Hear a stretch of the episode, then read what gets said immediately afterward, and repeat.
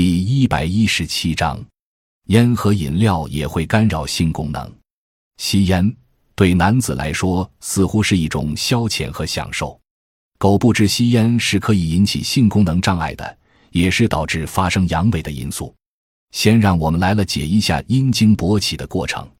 在男性的阴茎内有一对长而细的注液囊，它们的活动类似气球，在每一个注液囊里各有两个瓣膜。一个可以使血液流入，一个则使血液流出。在性刺激期间，流入血的瓣膜容易放松，使两个气球膨胀，并且挤压流出血的瓣膜，使其部分关闭。这样，流入的血液比流出的血液多，阴茎因此就能坚挺。但如果将一条主要流入血液的血管阻塞百分之二十五，阴茎的勃起就会失败。长期吸烟会阻塞血管，妨碍血液的流动。使阴茎的血液循环受阻，从而引起阳痿。烟草中的主要成分是尼古丁，它对整个神经系统有刺激作用。吸入的烟先使神经系统兴奋，然后又加以抑制，最后则神经麻痹，同时还会抑制中枢神经，影响性兴奋传导而发生阳痿。吸烟就是这样造成阳痿的。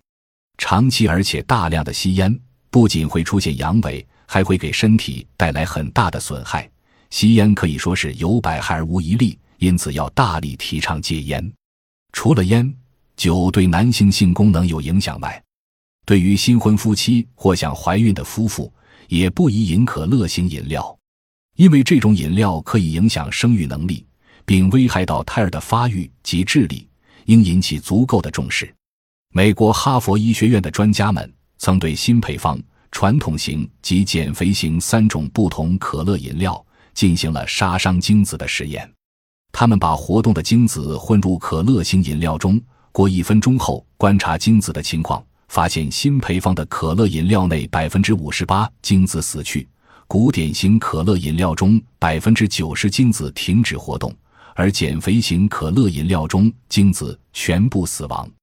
这个实验说明，男子饮用可乐型饮料。会直接杀伤精子，影响男性的生育能力，尤其对精子精量本来不多、精子活力不强的男性，则更是雪上加霜。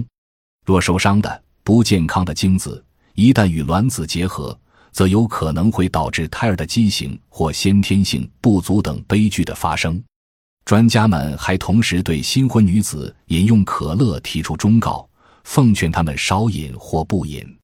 因为多数可乐型饮料主要用可乐果配制，而可乐果含有二四百分号至二六百分号的咖啡因、可乐宁等生物碱。